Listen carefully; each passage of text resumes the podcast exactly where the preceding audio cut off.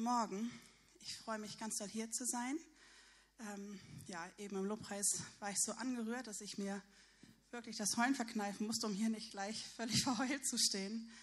Ich weiß nicht, ob es euch auch so geht, aber ich habe so doll gemerkt, wie der Heilige Geist sich hier bewegt hat. Und bei dem letzten Lied, wo wir gesungen haben, dass Jesus aus dem Grab auferstanden ist, wo der Stein weggerollt war, das, ich, das wissen wir ja alle, aber es hat mich nochmal so neu geflasht, in welchem Wunder wir hier eigentlich gerade leben. Also wir leben gerade das Wunder.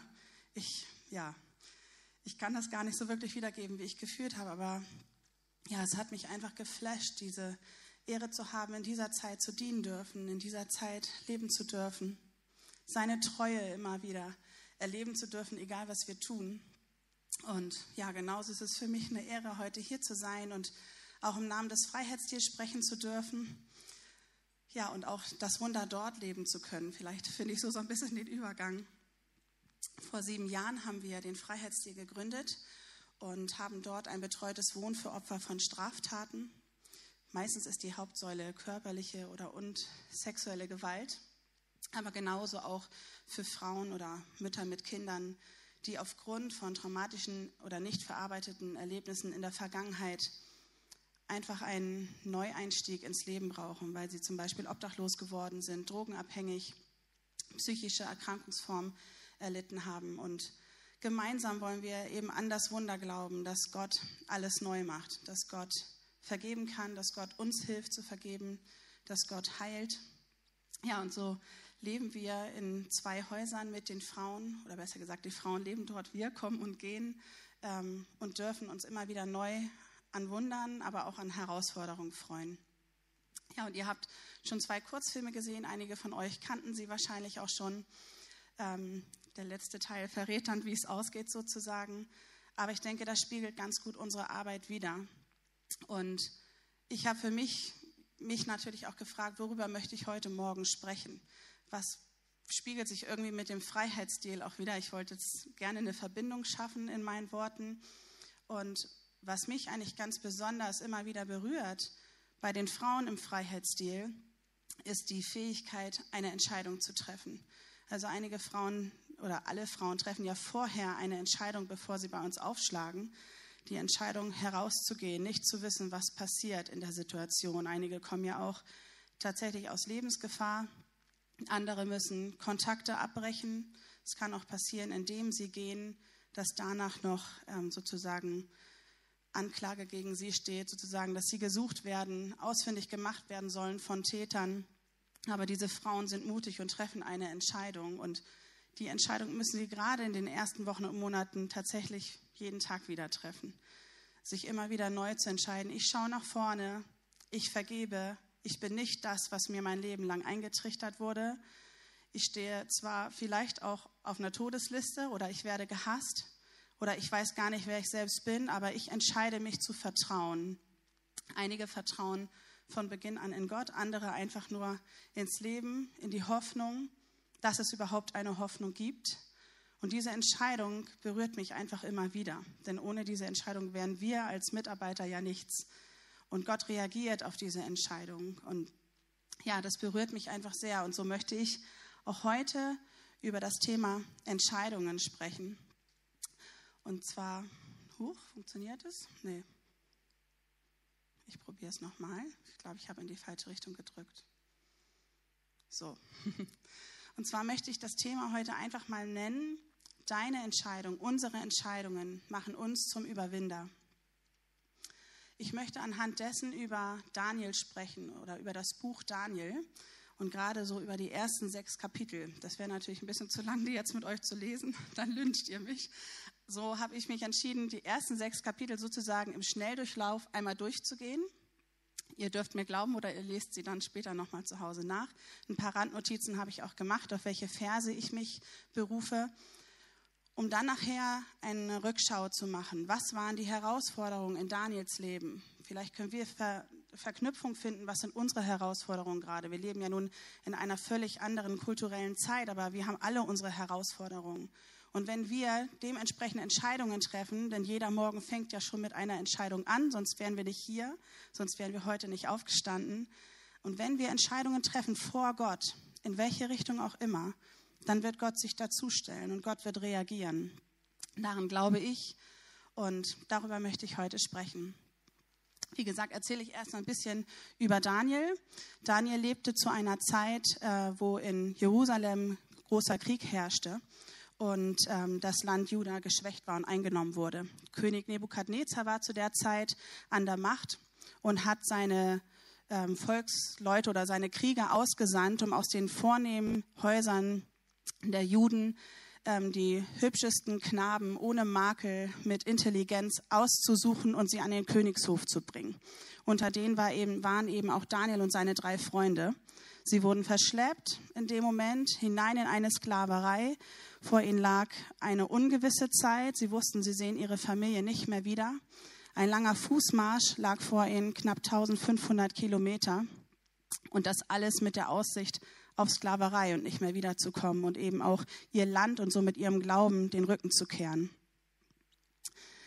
Am Königshof direkt sollten sie dann in eine drei Jahre lange Umerziehungsanstalt, habe ich es mal genannt, äh, gehen, in eine so, sogenannte babylonische Schule, um dort ja, die babylonische Staatsbürgerschaft zu erreichen, um alles über die babylonische Kultur zu lernen.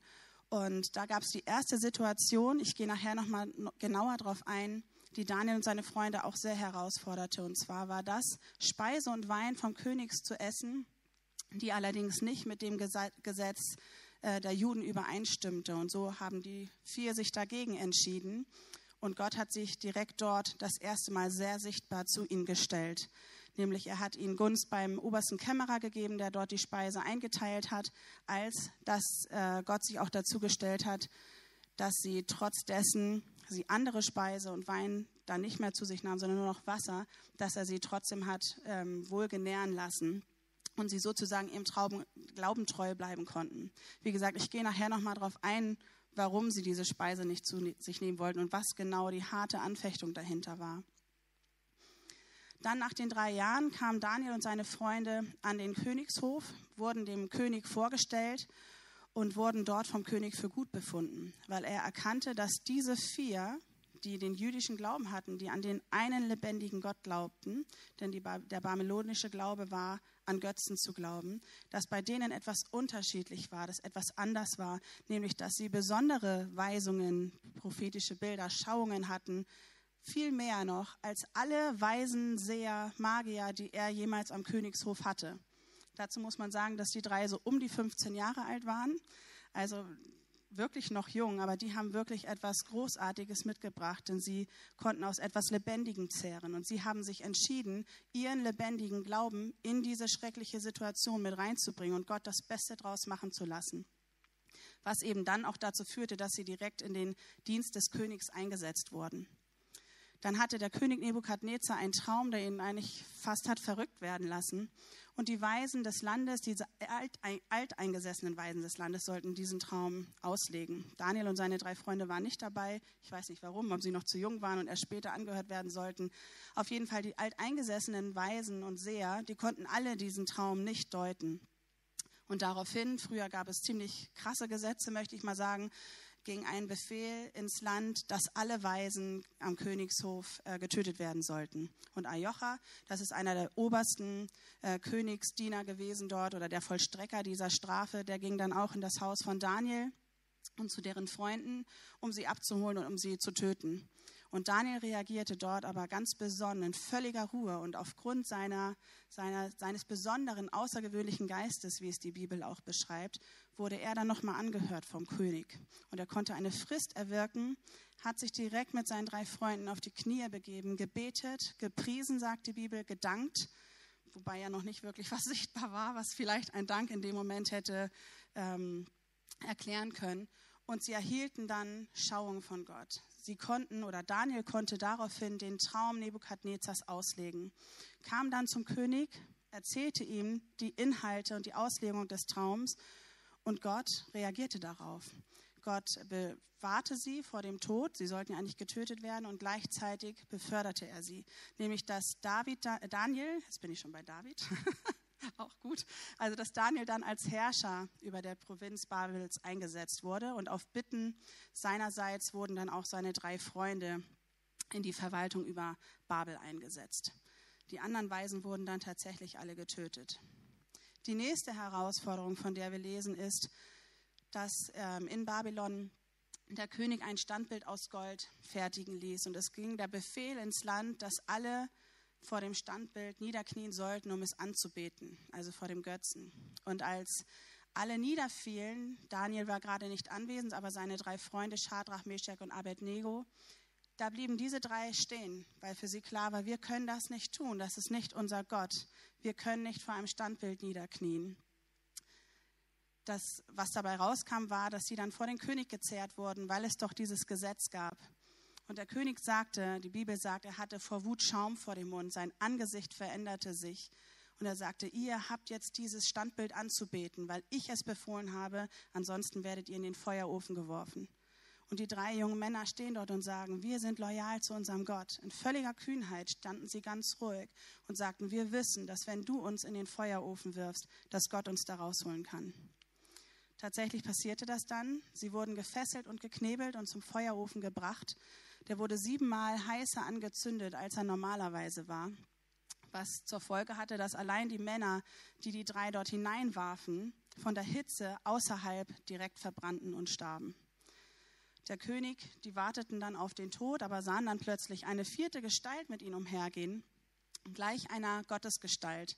Die Bibel sagt nicht genau, war es ein Engel, einige sagen, vielleicht war es Jesus Christus selbst in seiner Person. Aber die Menschen merkten, da passiert etwas, die verbrennen nicht. Also wurden die drei wieder rausgeholt. Und sie sahen, dass nicht ein einziges Haar am Körper verbrannt war. So erging daraufhin ein Befehl vom König Nebukadnezar ans Land, dass niemand sich über diesen Gott mehr lustig machen dürfe oder lästern dürfe. Und die drei wurden wieder in ihren Dienst gesetzt. Inzwischen sind einige Jahre vergangen. Und da lesen wir im Kapitel 6, dass Daniel war da so um die 80 Jahre alt, dass, na, doch jetzt, dass ähm, er nochmals befördert wurde. Inzwischen war der König Darius an der Macht. Daniel hatte in seinen, zu le seinen Lebzeiten mehrere Königsherrschaften überlebt und Darius war ihm sehr wohlgesonnen. Er hatte Gunst bei ihm gefunden, weil Daniel einen, wie ich schon mal sagte, einen außergewöhnlichen Geist hatte. Er hatte Intelligenz, er hatte Loyalität, er hatte Integrität und die Menschen mochten ihn, der König mochte ihn. Und daraufhin wurde er dann nochmals befördert und zwar wurde er der Leiter über die Leiter und der Leiter über die Verwalter. Also ein wirklich hoher Dienst. Vorher war er schon der Herrscher der, ganze, der ganzen Provinz gewesen. Das gefiel aber natürlich den untergeordneten Leitern nicht. Und so begann eine Lästerei gegen ihn. Heute würden wir Mobbing sagen. Sie versuchten ihn ja auszutricksen, was gegen ihn vorzubringen, aber sie fanden nichts. Denn dieser Mensch war gut vor Gott. Es gab nichts, womit man ihn hätte anklagen können. Also haben sie sich eine List ausgedacht, um ihn zu Fall zu bringen.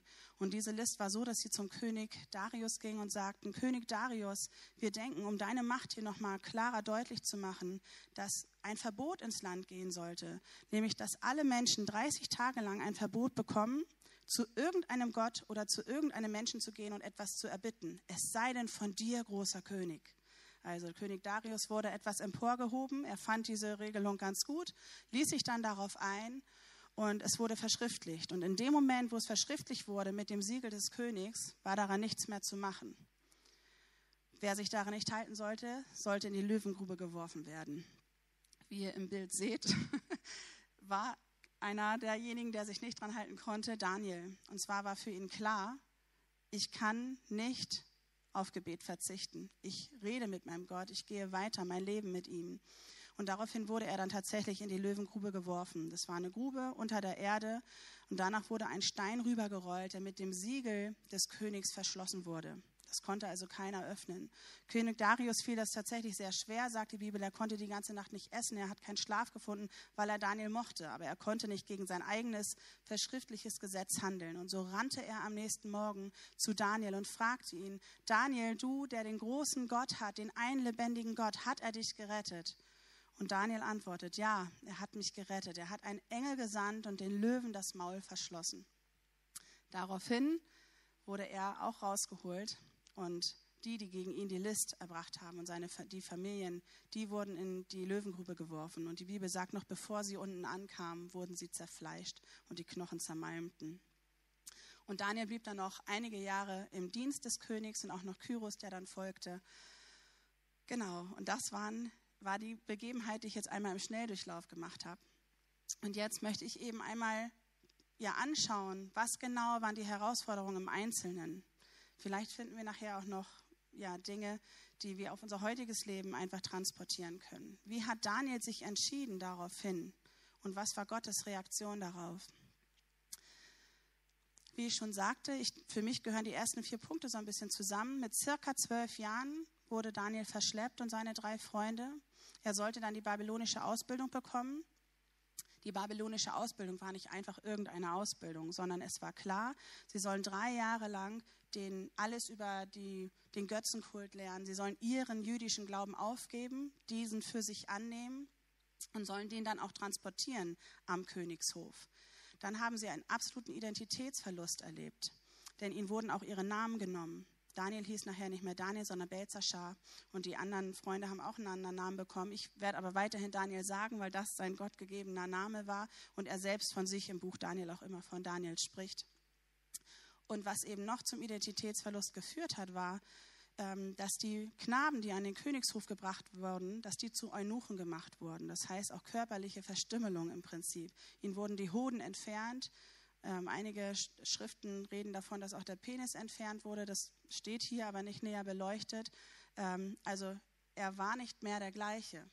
Grund war, dass die als besonders rein galten, dass der Bartwuchs dann oft ausblieb, wenn es bei jungen Knaben gemacht wurde. Die haben die hohe Stimme behalten. Einige haben ja auch schöne Lieder vom König gesungen, weil sie nicht mehr in den Stimmbruch kamen. Also ihm wurde quasi alles geraubt, was ihn ausgemacht hat. Ihm sollte der Glauben geraubt werden. Er war nicht mehr bei seiner Familie. Er war ja erst zwölf. Ähm, er wurde zum Eunuchen gemacht. Nichts war mehr er. Selbst sein Name wurde ihm genommen. Dann noch während er dort ankam, also die ersten Speisen erhalten sollte, ganz am Anfang, die Speisen konnte er nicht zu sich nehmen und den Wein, weil für ihn klar war, das spricht gegen das Gesetz. Aber warum? Weil diese Speisen und der Wein vorher den dortigen Götzen geopfert wurden. Und Daniel sagte, das kann ich nicht tun. Ich kann mich hier nur entscheiden, meinem Gott treu zu bleiben. Und für ihn war auch klar, das ist nicht einfach irgendeine kleine Entscheidung, sondern er hat hier in zweifacher Hinsicht absolut gegen das Gesetz verstoßen oder sich eigentlich musste er sich damit befassen, gleich getötet zu werden, weil zum einen sagt er damit ganz klar, ich nehme diesen Glauben nicht an, ich bleibe meinem jüdischen Glauben treu und zum anderen eine absolute Respektlosigkeit, denn das war die Speise des Königs, dem Obersten, der jedes Gesetz machte und die hat er verschmäht. Aber Gottes Reaktion darauf war, dass äh, Daniel und seine drei Freunde zehn Tage lang einen Versuch starten durften, nur Wasser und Gemüse zu sich zu nehmen. Und danach waren sie wohlgenährter als alle anderen Knaben, die das beste Essen zu sich nahmen. Also Gott beschützte sie hier. Er stellte sich sofort zu dieser Entscheidung zu vertrauen, denn das war eine Vertrauensentscheidung. Ich ähm, stelle mich zu Gott und vertraue darauf, dass egal was passiert, dass es das Richtige ist, Gott wird mich da rausholen. Und Gott belohnte das. Dann war der nächste Punkt, der nächste Angriff, die Anfechtung, dass alle Weisen getötet werden sollten, also ja auch Daniel und seine drei Freunde. Daniel selbst, als Aljocha kam, um ihn abzuholen und seine Freunde, er reagierte mit Einsicht und Rat, sagt die Bibel in äh, Daniel 2, Vers 14 bis 23. Er, er ging sich nicht in Panik oder war niedergeschlagen, sondern er reagierte mit Einsicht. Er ging auf sie ein, er redete in weisen Worten mit ihnen, so dass er letztendlich zum König gelassen wurde und dass er ja angehört wurde. Und Gott holt ihn nicht nur aus der Situation, dass er nicht mehr getötet wird, sondern Gott tut, macht noch ein Wunder obendrauf oder setzt noch ein Wunder obendrauf dass er auch gleichzeitig befördert wird, genauso wie eben seine drei Freunde. Also Gott machte aus der Situation etwas. Er stellte sich wieder zu dieser Entscheidung des Vertrauens. Die nächste Herausforderung, von der wir lesen, ist der Feuerofen. Ja, es ist ein, wieder ein Tod, der vor Augen steht. Ich würde jetzt sagen, ein wirklich qualvoller Tod, vor dem ich tatsächlich echt große Angst hätte. Ich weiß nicht, wie ich reagiert hätte. Ich finde das genial, wie sie da stehen, zu dritt, in Einheit, in völliger Loyalität zu ihrem Gott und sagen, ja, du kannst uns in den Feuerofen werfen, aber wir wissen, Entscheidung, wir wissen zu vertrauen, dass unser Gott uns da rausholen kann. Das ist dann auch geschehen. Gott hat sie bewahrt. Gott hat sich zu dieser Entscheidung gestellt.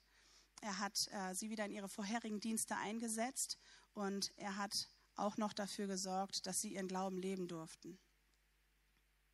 Die letzte Herausforderung, von der wir lesen, ist die Löwengrube. Also das Gesetz ist ergangen, dass niemand zu Gott oder zu einem Menschen beten durfte, etwas erbitten durfte. Und dieser Vers, der berührt mich ganz besonders. Meine Augen sind zu schlecht, ich muss mich einmal umdrehen.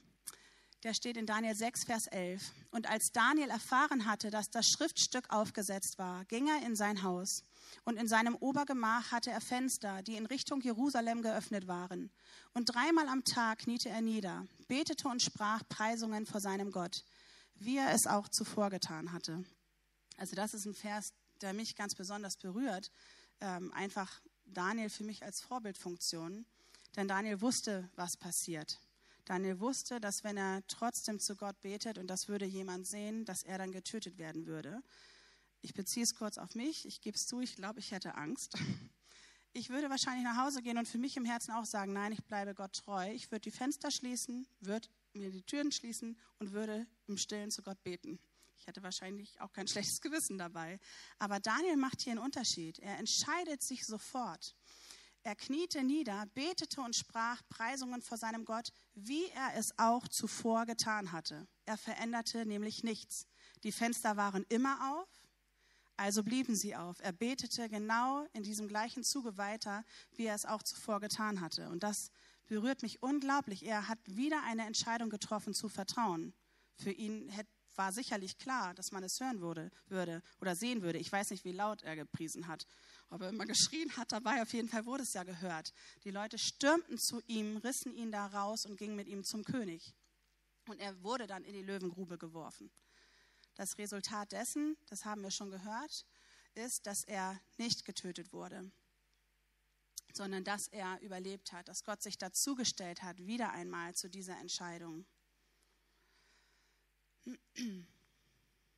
Genau, er, danach ging auch der Befehl ins Land, dass der Gott des Daniels, vor ihm sollte man zittern und man sollte ihn ehren. Also Gott setzte immer noch ein obendrauf und er diente weiter, er herrschte weiter noch über Darius oder unter Darius und auch unter Kyros danach. Worauf ich hinaus will, ist hoffentlich rübergekommen, nämlich auf unsere Entscheidungen. Ich denke, wir alle stehen immer und immer wieder vor Herausforderungen, vor Anfechtungen. Ich denke, einige jetzt auch besonders in dieser Zeit, wir haben vorhin auch für Menschen gebetet, deren Existenz bedroht werden oder wurde schon. Ähm, das sind wirklich große Herausforderungen und wir alle kennen wahrscheinlich en masse Geschichten, die uns jetzt gerade herausfordern oder in der Vergangenheit haben. Und ich möchte euch ermutigen, Entscheidung zu treffen. Entscheidung zu treffen, Gott zu vertrauen. Und wir haben 16 Personen befragt, was sind eure Anfechtungen in eurem Leben? Und was habt ihr daraus gemacht oder was ist dann geschehen? Und dazu würde ich gerne einen Kurzfilm zeigen.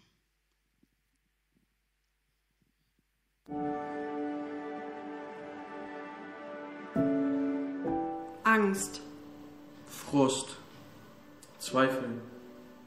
Ablehnung. Selbstverletzung. Ängste. Hass.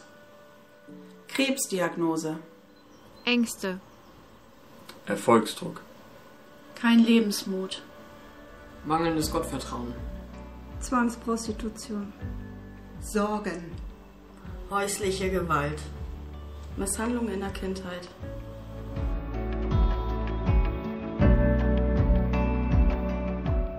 Lobpreis. Gottes Liebe. Gottvertrauen. Lobpreis. Gottes Liebe. Glaube. Gottes Wort. Jesus, mein Freund.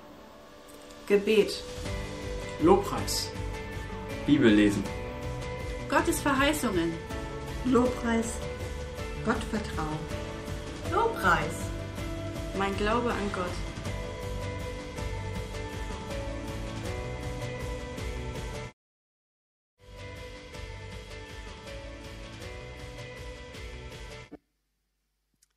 Ja, das sind so die Herausforderungen von einigen Personen, die hier auch sitzen, von anderen, die jetzt gerade vom Bildschirm vielleicht sitzen. Und ich denke, das können wir so ein bisschen auf diese Zeit münzen. Ich habe mich gerade am Freitag mit einer Person unterhalten, die mir erzählte, dass sie ihre Arbeit gekündigt hat und nicht genau wüsste, wie es jetzt auch finanziell weitergeht. Und Grund war der, dass sie sehr oft Dinge unterschreiben musste bei der Arbeit, weil da irgendwelche Checklisten geführt wurden, die man sehr akribisch durchführen musste. Aber es ist eine sehr große Firma gewesen mit über 100 Personen und das hat eigentlich keiner gemacht. Also warum sollte die Person es dann tun? So war zumindest die Ansicht äh, der Kollegen. Und die Person hat für sich entschieden, nein, ich kann das nicht mehr unterschreiben, weil es einfach nicht richtig ist. Da konnten eben auch Konsequenzen kommen. Ähm, das war nicht richtig vor Gott. Und die Person ist eben Christ und hat sich entschieden, ich mache das nicht. Und es folgte dadurch auch ziemlich ähm, starker Mobbing. Und letztendlich, weil die Person weiter unterschreiben musste, hat sie dann gekündigt. Und wirklich unter großer Angst, aber gleichzeitig auch so ein bisschen Vertrauen, eine, ähm, eine, Vertrauensentscheidung, dass Gott alles umwandeln kann, wo Gott jetzt tatsächlich gerade bei ist. Also Gott verändert da ganz viel, öffnet neue Türen und, und, und. Aber ich denke, wir haben so viele Herausforderungen. Wir haben gerade ganz viel gehört, ob es auch noch Finanzen sind, Eheprobleme und, und, und. Und ich denke, wir sind wirklich für eine Sache gefragt, damit zu Gott zu gehen. Wir selbst können die Situation nicht verändern. Manchmal sieht es so aus, dass wir es selbst könnten, für den Moment vielleicht. Aber letztendlich kann es einer. Und das ist der einzig wahre Gott. Der Gott, der die drei Freunde aus dem Feuerofen geholt hat, der dafür gesorgt hat, dass Daniel nicht von den Löwen zermalmt wurde, der Gott, der Daniel erhöht hat, der möchte auch uns erhöhen, der möchte uns aus Situationen rausbringen und uns weiterführen er möchte, dass wir nicht da stehen bleiben, wo wir sind. Ich habe noch, so, die, das ist schon aus, ne? Da, da kommt es. Ich habe noch einen Bibelvers, da steht in Daniel 10, Vers 10 bis 14. Da hat Daniel gebetet und wartete drei Wochen auf Antwort. Drei Wochen sind vielleicht nicht ganz so lang für den manchen, für den einen Jahr. Die nächsten sagen, oh, ich bete aber schon drei Jahre. Aber ich möchte trotzdem einmal vorlesen. Ihr könnt auch die drei Wochen in eine andere Zahl umwenden. Der Sinn bleibt der gleiche. Und siehe, eine Hand berührte mich und rüttelte mich auf. Und er sprach zu mir, Daniel, du Mann, der du geliebt wirst, achte auf die Worte, die ich dir sage, und steh an deinem Platz. Denn nun bin ich zu dir gesandt worden. Und als er mir diese Worte sagte, stand ich zitternd da. Und er sprach zu mir, Fürchte dich nicht, Daniel, denn vom ersten Tag an, als du dich bemüht hast zu verstehen und dich vor deinen Gott zu demütigen, sind deine Worte erhört worden und deiner Worte wegen bin ich gekommen. 21 Tage lang aber stand der Fürst des Reichs Persien mir gegenüber. Und siehe, Michael, einer der obersten Fürsten, kam, um mir zu helfen. Also hier lesen wir von einem geistlichen Krieg, der um uns tobt. Davon ist die Rede hier. Und Gott sagt klar zu Daniel, bleib an deinem Platz. Geh nicht davon weg. Bleib da, wo ich dich hingestellt habe, in deiner Berufung, in deinem Dienst. Geh weiter voran. Vom ersten Moment an, wo du zu mir gekommen bist, wo du dich vor mir gedemütigt hast, also zugegeben hast, ich brauche deine Hilfe, ohne dich kann ich nicht, da habe ich dich erhört, nicht nur gehört. Er hat ihn erhört. Aber es tobt ein geistlicher Kampf um uns. Der Engel war auf dem Weg zu ihm, aber er kam nicht durch denn er hatte Gegenwehr. Und das ist auch bei uns zeitweise so. Lasst uns wirklich uns entscheiden, nicht auf die Umstände zu schauen, sondern zu vertrauen, dass Gott bei unserer ersten Silbe gehört hat, indem wir gesagt haben, Gott, wir brauchen dich, alleine kann ich es hier nicht. Er ist auf dem Weg zu tun und er bereitet vor, auch wenn es nicht direkt sichtbar ist. Und dazu möchte ich uns einladen und würde dafür auch gerne beten, dass wir ja wirklich immer wieder neu diese Vertrauensentscheidung treffen ihm vertrauen, dass er neu macht, dass er Wunder tut, auch heute noch. Ich lade euch ein, mit mir zu beten. Vater, ich danke dir, dass du der gleiche bist, gestern, heute und in alle Ewigkeit. Und ich danke dir, dass du ein Gott der Wunder bist, dass du dich zu uns stellst in deiner Treue und in deiner Gnade. Und ich möchte ganz bewusst wirklich all unsere Herausforderungen, unsere Anfechtungen jetzt bei dir abladen, Vater. Und wir wollen sie bei dir lassen. Wir möchten dir vertrauen, dass du Wunder tun kannst, dass du neu machen kannst, Vater. Und ich bitte dich, dass du wirklich in die verschiedensten Situationen jetzt in diesem Moment kommst, Vater, dass du neuen Glauben schenkst, dass du Vertrauen schenkst, dass du Zuflucht gibst, Vater, dass du Situationen umwandelst, Vater, dass du Offenbarung schenkst, Heiliger Geist, dass du wirklich dort hineinsprichst, wo Antworten gebraucht werden, dort Mut und Kühnheit schenkst, wo Entscheidungen getroffen werden müssen. Und dass du vor allem das Vertrauen schenkst, dass du treu bleibst, Vater, und dass du, ja, dass du wirklich, wenn vielleicht Entscheidungen getroffen werden, die Konsequenzen mit sich bringen könnten, dass du dich dazu stellst und erhöhst. Dafür danke ich dir und ich tausche jede Angst aus, jede, ja, Unruhe aus gegen den Namen Jesus Christus. Jesus Christus, dein Name ist mächtig und ich danke dir, dass du neu machst. Amen.